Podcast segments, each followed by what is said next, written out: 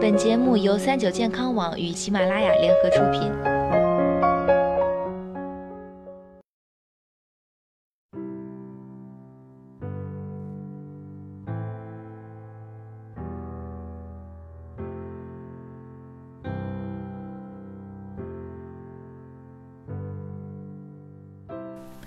Hello，大家好，欢迎收听今天的健康养生小讲堂，我是主播探探。总有些新研究啊，让人震惊。最近呢，一项来自英国的研究吸引了不少人的关注，因为它证明挖鼻孔会增加人们感染肺炎的风险。研究指出啊，人的手指可能携带导致肺炎的病菌。当人们自觉不自觉揉鼻子或挖鼻孔时，细菌会快速传播，然后致病。而事实上，挖鼻孔除了给身体带来外来的病菌，也会损伤鼻腔环境。挖鼻孔过程中会损害鼻毛，而鼻毛本身可以过滤、阻挡空气中的灰尘、细菌、小虫子等异物。一旦被破坏，鼻腔防御能力大大下降，这些坏东西就会突破第一层屏障，长驱直入身体深处。要是其他屏障再失效，就可能会病倒了。所以鼻孔不能随便挖，要是真的忍不住，好好洗手再行动。除了肺炎，其实从鼻子开始的病还多着呢。像是如果鼻子不通气，就可能导致口臭。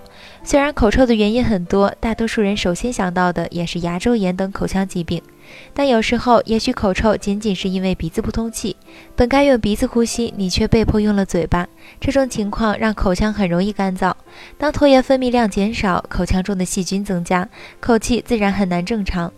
另外，过敏性鼻炎、鼻窦炎、鼻息肉、鼻子自身的疾病也不少，但更糟糕的是，这些问题引发的其他问题，如头痛。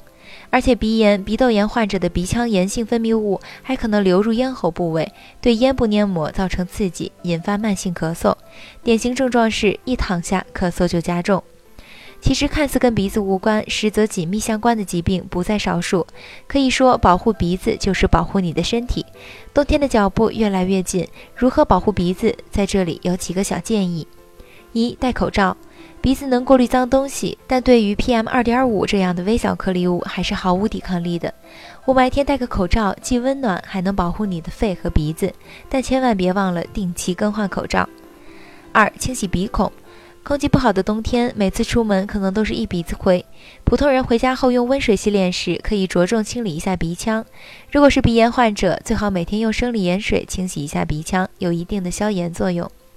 三、多吃新鲜蔬果。冬季寒冷，气候干燥，很容易引发不适，不妨在办公室放一个加湿器。当然，除了湿润周围的环境，多喝水、多吃新鲜蔬果也是很重要的。四、多开窗通风。虽然冬天大家都喜欢关紧门窗，猫在家里和被窝里，但如果天气晴好，千万记得开窗通风，室内空气新鲜，鼻子才能感觉舒服。病从鼻入，其实保护鼻子很关键，特别是在空气质量较差的冬季。今天的节目到这里，要和大家说再见了，我是主播探探，我们下期再见。